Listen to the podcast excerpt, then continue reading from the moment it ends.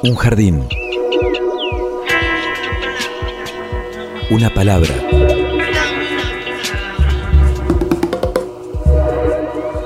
Un sitio donde poder crecer en la tierra. Donde nos alcance el sol. Y donde podamos reír. Una canción que hable de nosotros. De los sueños. De las raíces. Un pasadizo por donde caminar entre las flores. Una tarde. Mi realidad es una realidad donde lo fantástico y lo real se entrecruza cotidianamente. Miles de seres vivos con las formas de hoy. Caminando y flotando en este sitio tan diverso que le dedicamos la existencia para descubrirlo.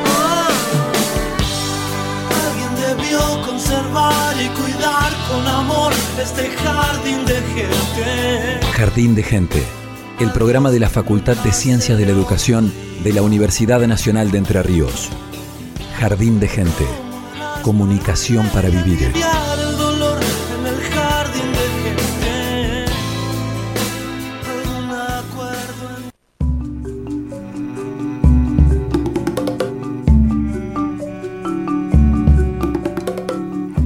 Hola a todos, bienvenidos. Momento de nuestro reencuentro con Jardín de Gente, el programa de la Facultad de Ciencias de la Educación de la Universidad Nacional de Entre Ríos. Aquí Evangelina Ramallo lo saluda. Pablo Russo, ¿cómo estás? ¿Qué tal, Evangelina? ¿Todo Todo, el equipo completo para Sí. esta variación de Jardín de Gente, que es Gente de Jardín. Exactamente, de eso nos vamos a ocupar hoy, conociendo a quienes transitan o han transitado nuestra facultad.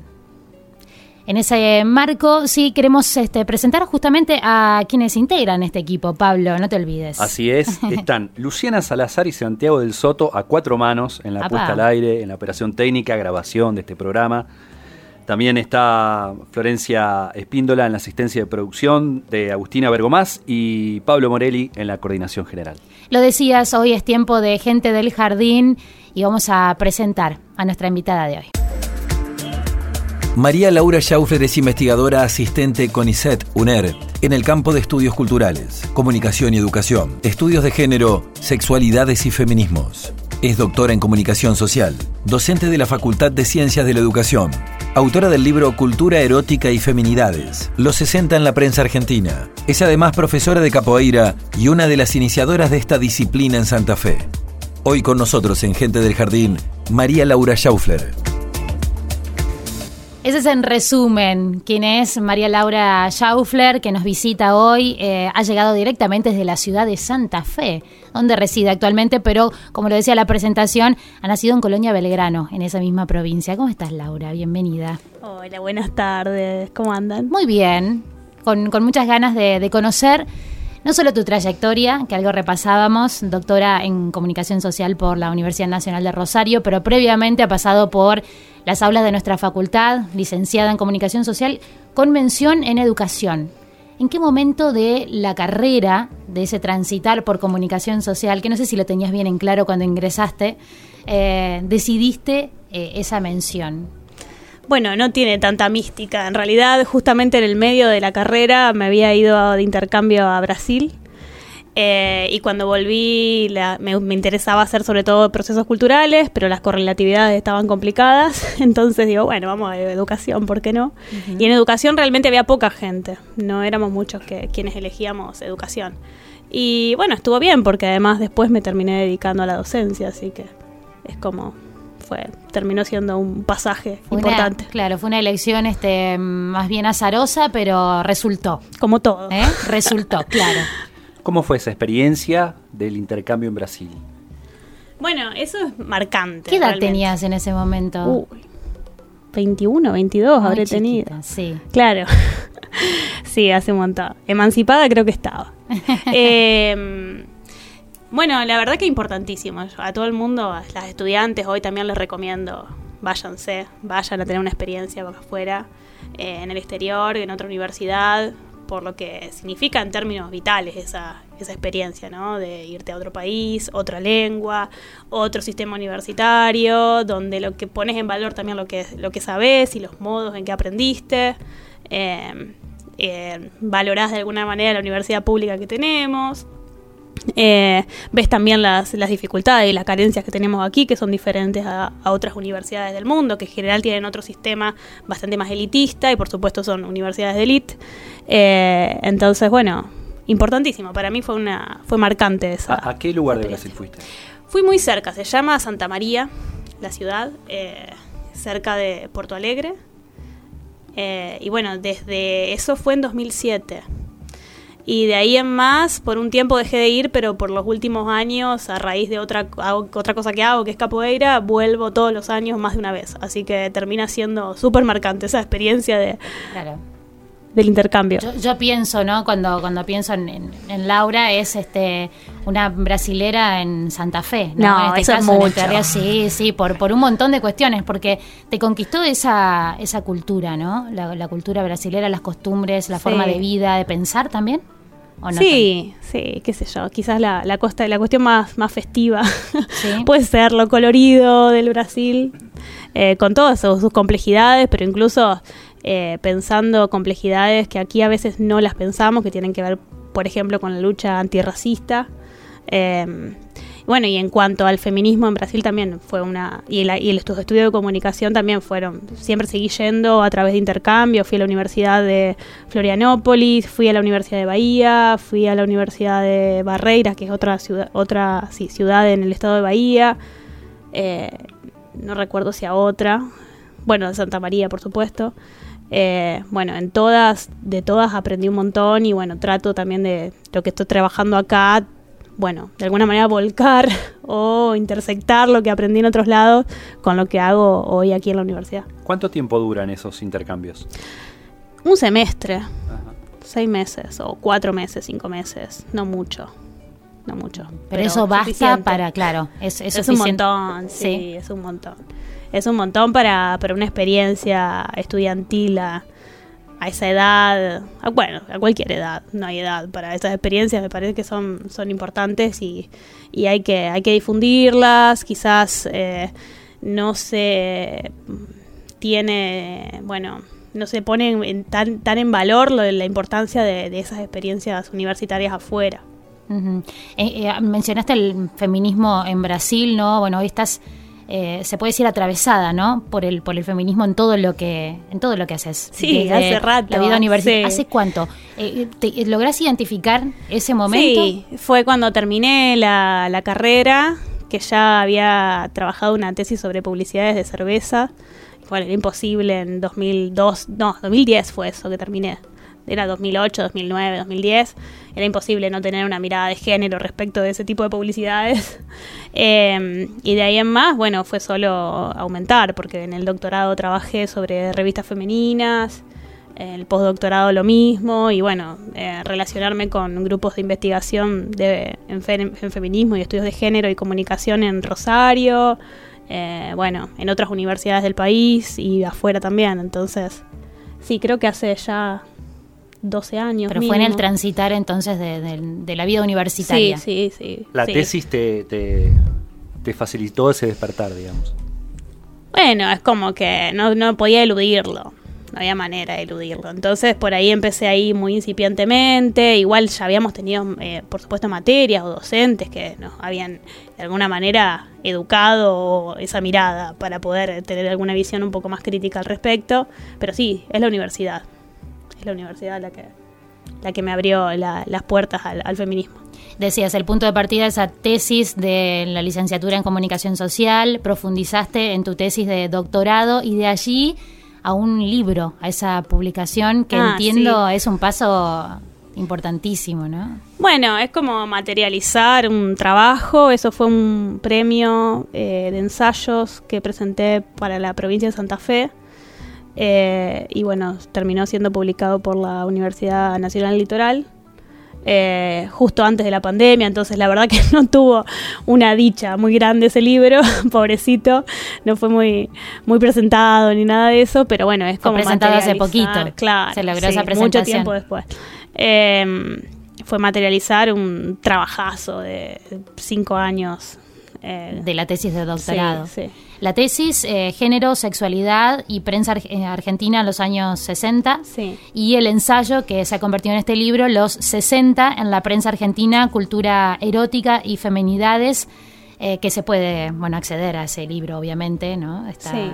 A, a la venta. Sí, a un, ¿Dónde un muy bajo precio. Ah, muy, muy bien. Igual no, no, ser gano de esa pero- venta, pero no, no, importa, pero es, es- para es- divulgar. eh, por supuesto. Eh, en, en- en est- en ambos, obviamente, está presente la década del 60. Eh, ¿Por qué la década del 60? Y Eh, el feminismo en ese contexto. Y porque trabajé revistas femeninas y porque de muy chiquita ya eh, me interesaba ver en esa- esos cuartitos donde las tías y abuelas guardaban cosas. Generalmente había revistas y bueno, me interesaba mucho. La década del 60 siempre me, me interesaba por el tema de los colores, me, me llamaba la atención. eh, bueno, es como que se notaba que habría un cierto cambio en esa época. Por supuesto, cuando yo la miraba en, en mi infancia, bueno, adolescencia, no podía tener demasiadas hipótesis respecto de eso, pero sí un cierto afecto por eso, que te gustaba y te interesaba y te ponías a leer y como sumergirte en una historia pasada. Eh, y había algo de la liberación de las mujeres en esa época, incluso en revistas femeninas que fueron de todas maneras muy vapuleadas por ciertas miradas eh, feministas más ortodoxas. Eh, bueno, me- por ahí vino mi, mi interés por, por la época. ¿Qué encontraste en esas revistas? Bueno, ¿De quién eran esas revistas también? esas revistas, eh, la ¿O ¿Cómo, gente- ¿Cómo armaste ese corpus? Porque el corpus fue enorme, ¿no? Tuve donaciones de gente que se enteró y que claro, bueno, fallecía una tía no sé dónde y tenían ciertas revistas que si no iban a, a parar a la basura y sabían que me las podían dar a mí, entonces como por cinco años estuve recolectando un montón de revistas. eh, también, qué sé yo, de mi abuela, tenía revistas de mi abuela. Muchas no, porque claro, es- son un archivo que es muy difícil de... de mm, ay, no me sale la De palabra. acceder, sí. No, de, de preservar Claro. porque por la humedad y etcétera, bueno, no saben las alergias que tuve para, para hacer este, este corpus. Este, pero bueno, fue de esa manera. Mucha gente me, me donó. ¿Qué- ¿Algunos títulos de revistas de los 60? Bueno, eh, había como las, las más eh, tradicionales, por supuesto, para ti, como fue la primera revista argentina, entonces está ahí. Eh, bueno, parece que habría otra revista argentina antes, pero fue como la, la que sigue hasta hoy, hoy vigente, ¿no? Eh, vosotras, eh, Maribel, Femirama, Claudia. Claudia, sí, lo que pasa es que justamente la tesis que yo hice fue desmitificando un poco el valor de, de progresismo de Claudia, que ya se había, se había hablado en, en muchos artículos respecto de eso. Y, y si bien, claro, presentaba una mujer más moderna que el resto y ciertos consumos más refinados incluso, estaban estaba dedicado a sectores medios y medios altos. Y a mí lo que me interesaba era analizar el componente erótico en las revistas, que lo encontraba justamente en la- donde este sería más eh, lo que menos quisieras imaginar que vas a investigar, que eran las novelitas, las novelitas que iban por secciones y por partes y que cada semana te iba llegando una... Bueno, eh, bueno, allá donde, había- eh, allí era donde había más discurso erótico. ¿Cómo era ese discurso erótico en los 60? Bueno, eh, por supuesto tenía componentes altos de violencia de género, donde estaba erotizada la, calle, la cachetada, el maltrato, eh, que si enviudabas sigas enamorada de, de tu difunto marido, por supuesto siempre desde una mirada heterosexual. eh, El, ero- el erotismo mm, directamente vinculado al, al amor romántico. En, o- Sí y no, y a las transgresiones un poquito del amor romántico, porque por ejemplo, algo que está muy erotizado hasta el día de hoy, porque sigue siendo titulares de todos los programas de, de Chimentos, es la infidelidad. Bueno, por ahí no, es, no era tan eh, espectacular la infidelidad de los varones, que era algo esperable, sino la infidelidad de las mujeres, quizás hasta con varones más jóvenes. De esto hablaban las, las novelas, las novelitas que, que aparecían, las novelas rosas que aparecían en las revistas. ¿Y eso era escrito por mujeres? No, no siempre. No siempre. Eh, pero sí es cierto que es- en esa década es que entraron muchas mujeres, muchas periodistas a las redacciones de las revistas que antes no, no había. Y incluso periodistas feministas, ¿no? Mujeres que ya tenían una mirada feminista, incluso, bueno, había notas más del orden del, del feminismo, e incluso de ciertas ironías feministas respecto a ciertas cosas, que eso por ahí es lo más, lo más interesante. Ujú. Eh, ¿Por qué la necesidad o por qué plantear específicamente, no sé si esto vos me corregirás si es una categoría, si que, por- el erotismo, ¿no? Dentro Sí. de, de- de los estudios de que, con perspectiva de género, ¿no? Con Claro, porque em, me interesaba especialmente recuperar, es, viste que cada categoría responde a una serie de sentidos diferentes, no es lo mismo erotismo que sexualidad, eso fue la primera cosa que tuve que hacer, deslindar una, una de la otra, sin embargo están ob- obviamente vinculadas, pero los discursos de la sexualidad puede ser un discurso de educación sexual, pero un discurso de educación sexual no es un discurso erótico. Claro. Entonces, bueno, eh, esa fue la, lo que me interesaba era, bueno, cómo se que se construía el deseo o lo deseable. ¿Qué pasa hoy en día con esas revistas? con mis revistas de las que junté. Sí. Ay, las tengo ahí ¿Dónde guardadas. Eh, ¿Cuántas son? ¿Tenés no este, sé, no, son un montón, son un montón. Pero bueno, no hay en la zona archivos eh, que preserven revistas de ese tipo, digamos. Eh, entonces, bueno, la otra es donarlas a bibliotecas, pero que se sabe, sé que no, no van a poder preservarlas porque es un eh, es un trabajo diferente, digamos. Claro, totalmente. Así que todavía ahí las tengo. Algún día quizás armemos algún archivo, pero eso, todo eso ni se, se necesita financiación, espacio, espacio más que nada. Espacio. Que te- Espacio. vos te lo hiciste un poquito como para tratar de preservarlas, sí, pero, pero ya, me, ya voy a estar tapada de momento- revistas algún día. Así que no. ¿Te siguen llegando? Claro, porque ahora estoy analizando revistas, aunque bueno, la, mayor, la mayoría de las revistas que analizo son, ya, son- ya son digitales, pero bueno, también por una cosa de que me gusta, termino, El papel. termino. Más allá de la alergia. Con el- las Olala, las Cosmopolitan, las, las- todas en papel, sí. Esas sí. son las actuales. Esas son las actuales. También. También, así que está todo ahí. En algún momento me echan de mi casa por la por- cantidad. ¿Sos vos o las revistas? ¿no? Alguna queda. Alguna queda. ¿Y ha cambiado mucho desde esas publicaciones Montón. 60? montón. Sí, muchísimo. Muchísimo.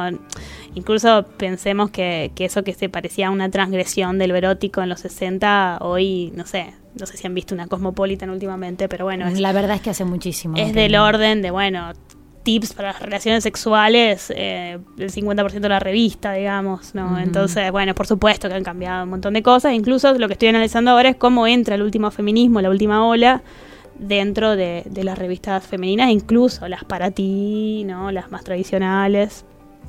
Y ahí hay una vinculación editorial respecto al medio que las imprime, al grupo, digamos, que las imprime. Bueno, siempre la hay, solo que eh, yo trato de pensar como los procesos culturales y no solamente pensar la posición ideológica de la revista en sí, para no recortarme solamente a eso. ¿Por qué? Porque a veces, por ejemplo, si la mirada es la, de, la del erotismo, por ejemplo, cómo se construye deseo, la verdad que había mucho más discurso transgresor y erótico en revistas como Maribel, Para ti, que, ¿no? que en la, revista Claudia. No, porque estaba des- destinado, quizás había más discursos, podría haber más discurso del orden de la sexualidad, ¿no? Pero trato de no, de no, no recortar, más allá de que obviamente que es un, una- un indicio a tener en cuenta, eh, solamente la, la posición editorial. Porque aparte dentro de las revistas, de cualquier revista, hay por ahí se cuelan eh, entrevistas, notas, etcétera. Eh, no la editorial, por supuesto, que son más progresistas respecto a algunas, de algunas temáticas. Y que tiene que ver con, con la gente que redacta y escribe en esa revista, por supuesto. Todas son de tirada nacional. ¿O había alguna que era de la región? Las que Santa yo Fe? trabajé, y sí, eh, todas de Buenos Aires.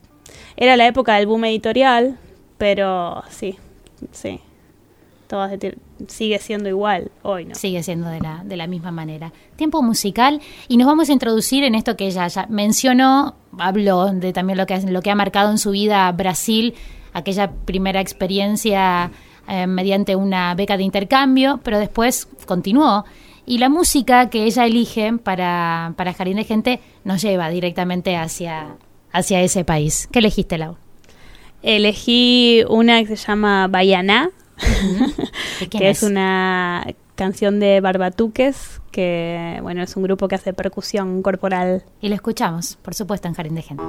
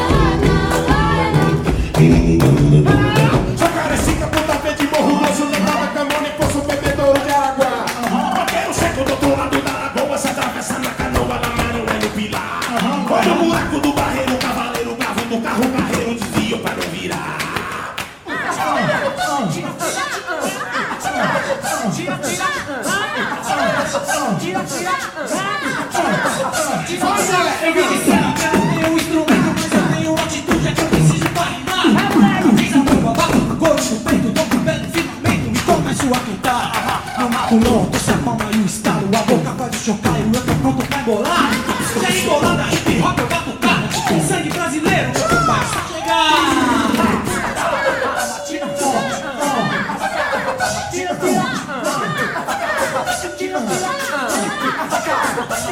Sociedade Machado, condição do Caripina Cortando madeira fina pra fazer meu tabuá Fazer meu tabuado, cortando madeira fina Sociedade Machado, condições do Caripina Tava no canto do gato para bombeiro De bombeiro para o canto do gato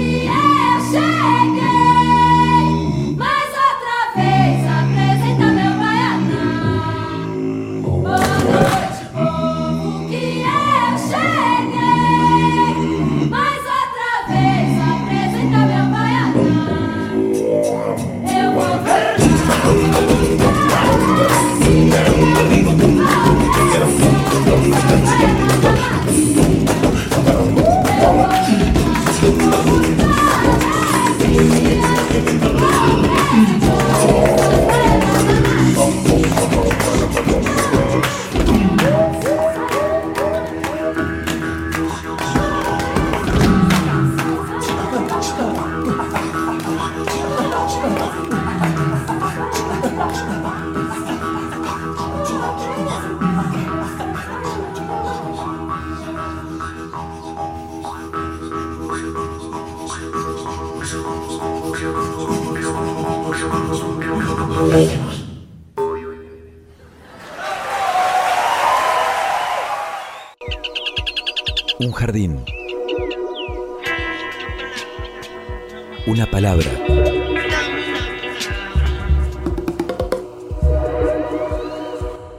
Jardín de gente. En Jardín de gente, las respuestas a las preguntas realmente importantes. De otra índole. Porque cada uno con lo que quiere cada uno. Hoy, Mariano Rochi, músico, bajista de la banda Factor Fam, cantante de la banda Homenaje a Sumo. ¿Qué hay después de la muerte? Después de la muerte existe un lugar maravilloso en donde no hay que preocuparse por conseguir lugar para estacionar. En invierno, ¿te bañás todos los días? En invierno no me baño todos los días al igual que en el resto de las estaciones del año. Indistintamente. ¿Emoción o razón? Entre la emoción y la razón, prefiero la razón. ¿Tenés alguna fobia? Mi fobia es eh, no poder dormir en un lugar a la noche donde haya un silencio absoluto. Esa es mi fobia. ¿Punto del bife? Y el punto del bife es justamente a punto. Ni muy sangriento ni muy seco. En exactamente en el punto medio. Esto fue De Otra Índole. Las respuestas a las preguntas realmente importantes. Porque cada uno con lo que quiere cada uno. Jardín de Gente. Estás escuchando Jardín de Gente, el programa de la Facultad de Ciencias de la Educación. Tiempo de otra índole. Ya lo escuchábamos a Mariano Rochi, que ha dejado bueno, o sea, sus respuestas este, exquisitas, ¿no? Por decirlo de alguna manera. Sí, y como ¿Eh? estamos con, con una invitada en piso, Claro. vamos a aprovechar la- Aprovechamos. el momento, ¿no? Sí, sí, con, sí, Ma- sí. con María Laura Schaufler. Ajá. Schaufler, Schaufler, ¿cómo te han dicho? Ya, bueno, de No varias maneras. importa, ¿eh? sí, da igual. sí. Totalmente. Bueno, a ver, empezamos. Eh, tiene que ser rapidito esto. eso. Dale, hay que contestar es así un ping-pong, ¿eh? Claro. ¿Qué hay después de la muerte, Laura? La nada. Nada. En invierno, ¿te bañas todos los días? Sí, con agua calentita. ¿Emoción o razón? Emoción. ¿Tenés alguna fobia? Ay, no, estar encerrada. Tipo que claustrofobia. Claustrofobia. Claustrofobia. Básicamente. Muy, sí, ¿Eh? quedarme sin aire. Uy, qué feo. Punto del bife. Intermedio. Ajá. También, igual que. Así, me apunto. Sí, sí, ni seco ni. Igual rebanco a la gente vegetariana, ¿eh? Políticamente la rebanco. Pero. Pero me mm, cuesta. No podés. No puedo. No puede, no puede. Bien, ¿Qué y, qué planta de este jardín serías? Eh, bueno, hoy justamente salió del chiste y diría un cardo. Sería un, cardo. ¿Por qué? un Porque cardo? no está bien, no está está, bien valorada. La No. flor del cardo me parece maravillosa. Eh, además, o sea, eso, se protege, aguanta el invierno, aguanta todo. Y después sale ella radiante, no le importa que el resto piense que no, que no está buena. Mirá vos, ¿eh? ¿Qué, qué, qué definición del cardo, me encantó. En Colonia Belgrano, mucho cardo. Este, hay, hay una publicación de la facultad que se llama El Claro, Cardo. hay una El cardo. publicación que se llama El Cardo, sí. Sí, sí, no está bien ponderado el cardo. no está bien ponderado, es verdad. Eh, Sí, me habré pinchado con muchos sí. cardos, sí, seguro. De, de allí, en que se crió, nació. ¿Naciste? ¿Dónde? No, nací en Puigari, bueno, Villa Eh, en Libertador. Villa San Libertador Libertador San Martín. Martín. Sí, soy entrerriana. Ah, eso es nuestra, Ah, pero mira lo que lo venimos a enterar. Vine a nacer, en realidad. Viniste a nacer. Desde Sí, Santa vine Fe. a nacer. Viste a nacer Sí, desde yo Santa digo Fe. que me- yo sobreviví a mi propio aborto y bueno, nací porque mi vieja, ¿Por qué? mi vieja en esa época, claro, yo nací antes, mi mamá tenía como 40. Bueno, en esa época eso no era muy normal y Ella tenía y 40 rompió años. bolsa. Ajá. No, no llegó a tener, 39 creo que tenía. Ajá. Pero bueno, era grande. Sí. Y, y bueno, vinieron para acá y bueno, vine a nacer, pero después tuve como un montón de tiempo viviendo en incubadora. No tenía nombre, era bebé Schaufler. Bebé Eh, Schaufler creo que en- ellos se iban y volvían a verme. Yo seguía ahí en la incubadora. ¿Mucho viviendo. tiempo? Sí, sí. No sé, qué, pero ya no se usa más eso de dejar mucho, mucho tiempo. Y ahí. depende, depende de la situación de la, del, del- del pequeño. Bueno, así que entre Sí, tienen más contacto quizás este con, con la madre y el padre ahora Sí, que sí. en esa época. Quedaba muy solita. Sí. Sí, se- Eh, no sé, la verdad. A lo mejor conversaba con, con los otros que estaban ahí en, Ay, la la- bueno, incubadora. las enfermeras hacen lo no suyo. sabemos. Y luego sí, la vida en Colonia Belgrano. Claro, después de la vida en el campo, viví hasta los 15 años en el medio del campo, una granja. Hice de todo, junté huevos, di de comer a terneros, corté pasto, no sé. Eh, sí, no sé si lindo o no, pero ¿Lo que pensás, tocó. claro, cómo lo pensás hacia atrás? Este, te, ¿Te gusta haber Sí. eso o lo cambiarías? No, no, No. me parece fundamental. Aparte me gusta la soledad, no tengo problema con la soledad, la paso muy bien conmigo misma y eso lo aprendí porque estaba a 10 kilómetros del próximo niño o niña que había. 10 Así que tuve que imaginarme gente y todo eso. Qué Veía lindo. gente. Veía gente, o sea, tenía mi- Conversabas con amigos y amigas todos los días conmigo jugando. Conversabas Claro. con los terneros. Seguramente, sí.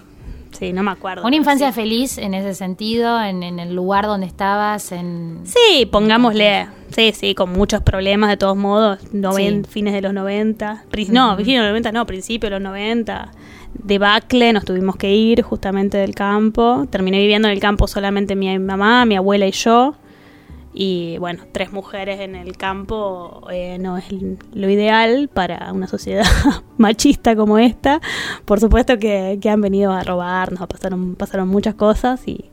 Y bueno, nos terminamos yendo justamente porque no, no redituaba eh, la, la vida, el trabajo agropecuario. En su momento, si ni siquiera era agropecuario, porque esto era presogización de la Argentina.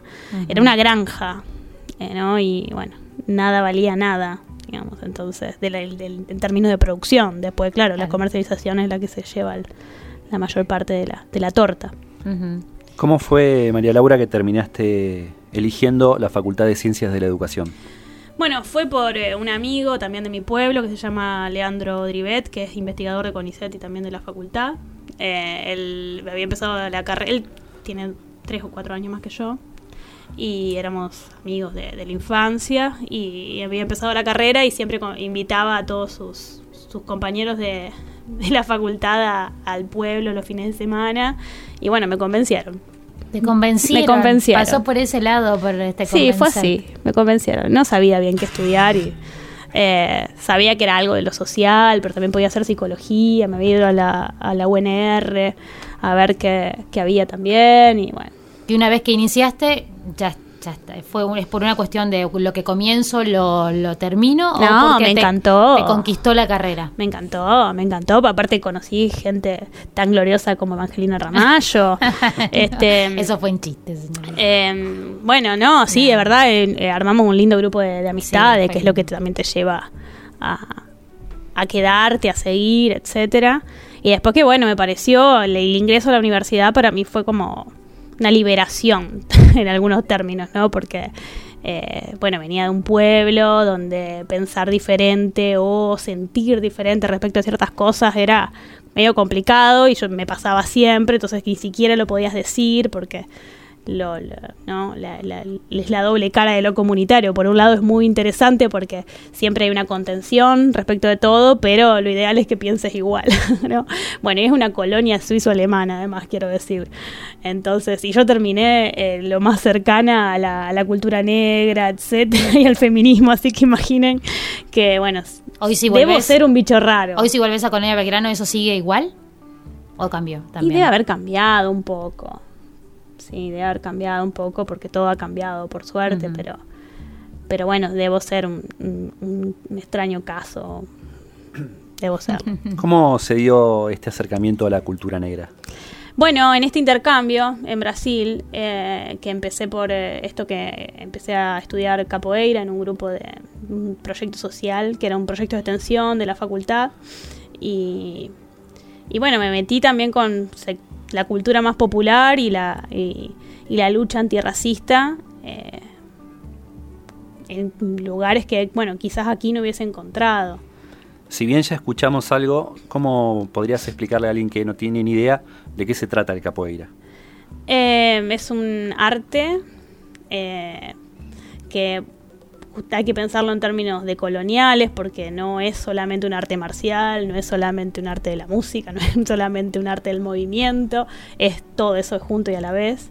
Entonces, bueno, lo que te lleva en primer lugar es a pensar el cuerpo y el arte de otra manera, ¿no? Eh, eh, entonces, bueno, qué sé yo, es una lucha en primer lugar, disfrazada de danza, eh, creada por, por eh, personas que habían sido esclavizadas, eh, eh, con distintas luchas y distintos matices culturales de diferentes regiones del África e incluso con también con matices culturales de, de los indígenas de- del Brasil que eran tupí guaraní también, o sea, los guaraníes vieron que hasta esta zona, de hecho la, mucha- una de la canción más conocida de sobre, es Paraná, es sobre el Paraná, eh, la canción de, de capoeira más conocida, eh, que tiene que ver con la guerra del Paraguay y demás. Entonces es algo, bueno, bastante cercano, pero a la vez lejano si lo miramos eh, con una mirada blanca y occidental.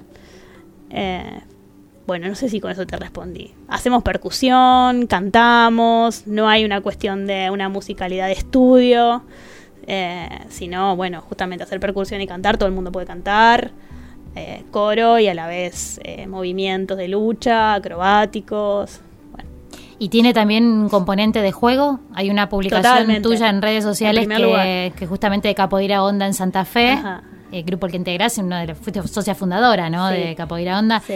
Eh, búsquenme donde nunca, pero nunca se pierdan las ganas de jugar, dice. Ay, mira, ella encuentra cosas. Sí, las sí, redes. sí, bueno, es jue- un juego. ¿Es en primer juego? lugar. Es en primer lugar un juego donde no hay ganador ni ganadora.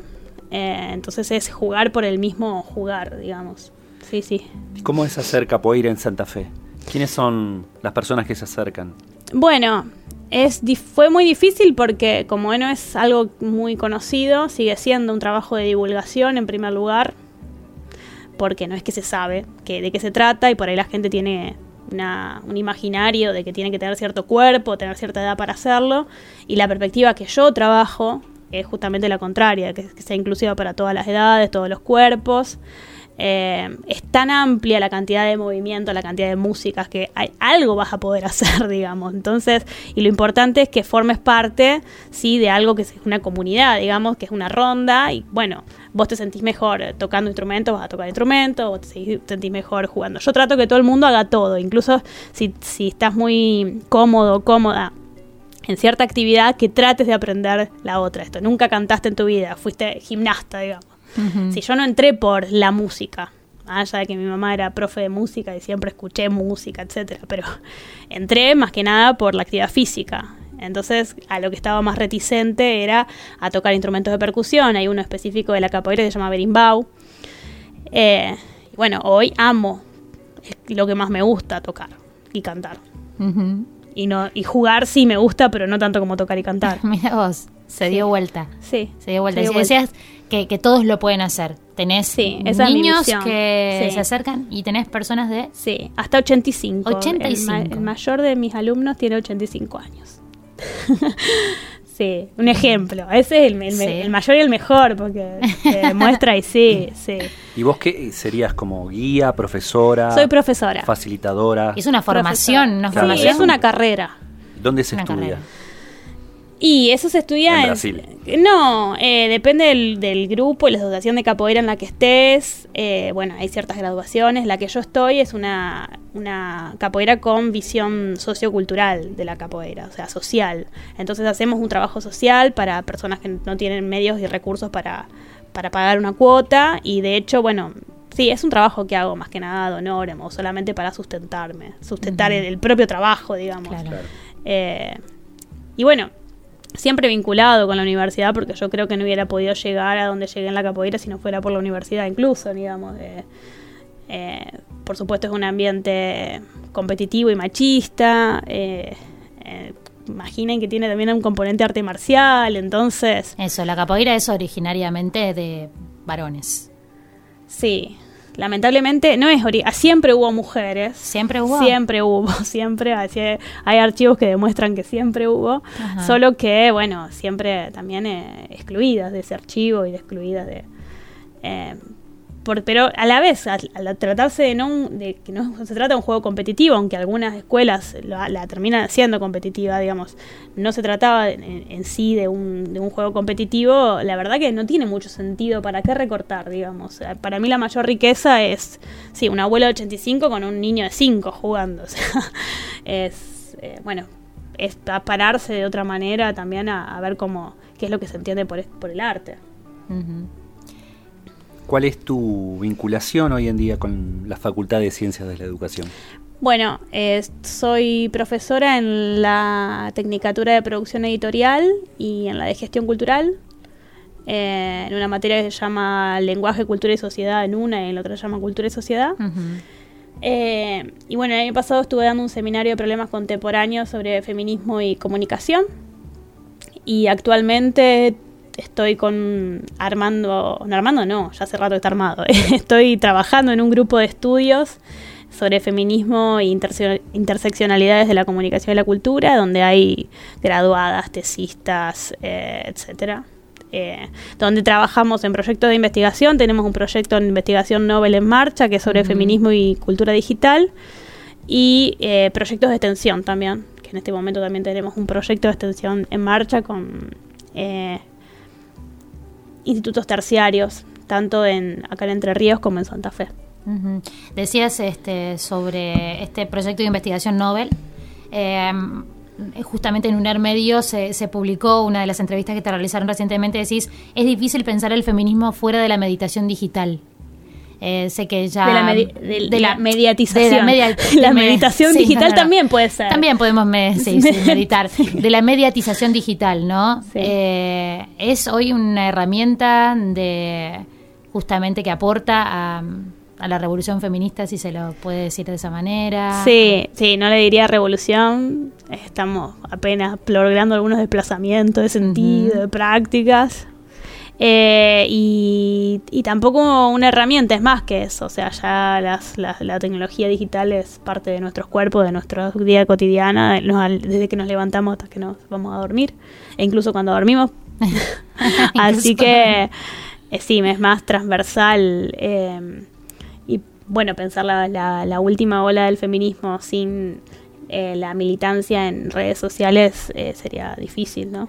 Es un espacio que- para la militancia, entonces. Es, hoy la militancia pasa en, En gran medida, parte, sí. En gran medida, si Sí. bien las calles todavía. Sí, por supuesto. No, no, Ese no. es el no, rol claro. principal. es el Pero hay principal. una, hay una, sí, hay una pata importante que tiene que ver con la- las mediatizaciones y digitales hoy, por supuesto. Y eso es, bueno, en parte de esta investigación que están. Sí, realizando. esto es parte y en ellas, bueno, eh, de todas maneras también tienen que ver con trabajos de tesistas que están trabajando distintos tipos de luchas, incluso de activismos dentro de las, de las redes, por ahí para eh, casos específicos eh, que sucedieron desde, bueno, el Ni Una Menos en adelante.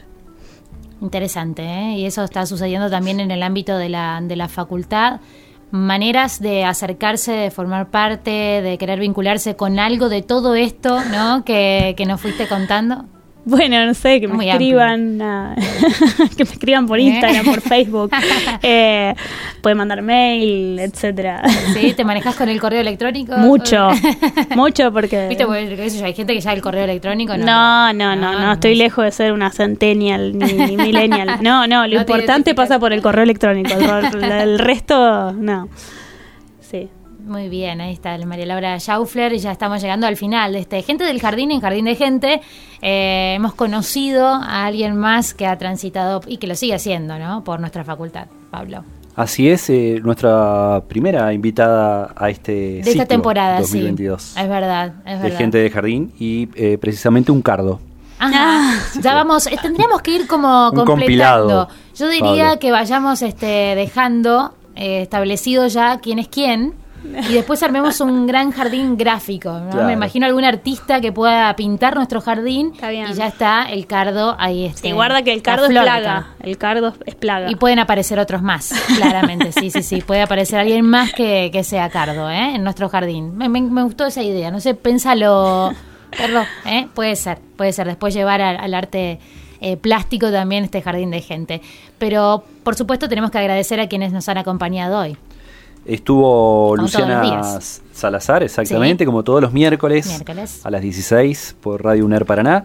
Luciana Salazar y Santiago del Soto en la puesta al aire, en los controles. Evangelina Ramallo, Pablo Russo en la conducción. Florencia Espíndola, Agustina Bergomás en la producción y Pablo Morelli en la coordinación general. Por supuesto, nos vamos a despedir con música. Ella ha elegido la segunda canción que nuevamente nos lleva. Qué ganas de ir a Brasil nos da, ¿no? Después de tanto que hemos hablado y con esta canción que has elegido. Contanos por qué. ¿Cuál es? Em, es la de Ben Harper. No me acuerdo más. Y Vanessa Damata. Sí. Vanessa Damata. Vanessa Amate y Ben Harper. Em, eh, Boazorchi Good Luck se llama y es sobre, bueno, dejar ir cosas a veces y decirle, bueno, chao, buena suerte, se acabó y seguir, ¿no? ¿Cuántas veces es tan importante poder hacerlo? La vamos a tener que dejar ir a Laura, pero nos faltará oportunidad para seguir conversando. ¿eh? Muchísimas gracias por haber estado con nosotros. Gracias a ustedes. Música y hasta la próxima.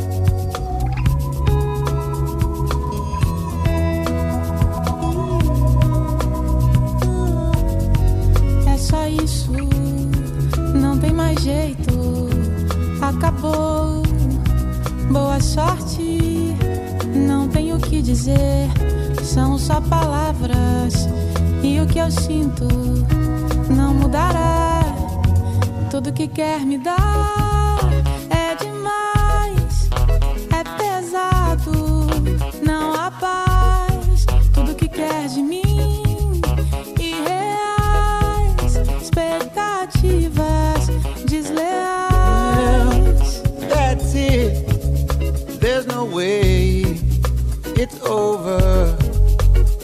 Good luck. I have nothing left to say. It's only words and what I feel won't change. Tudo que quer me dar. Everything you want to give me. It's too much. It's heavy.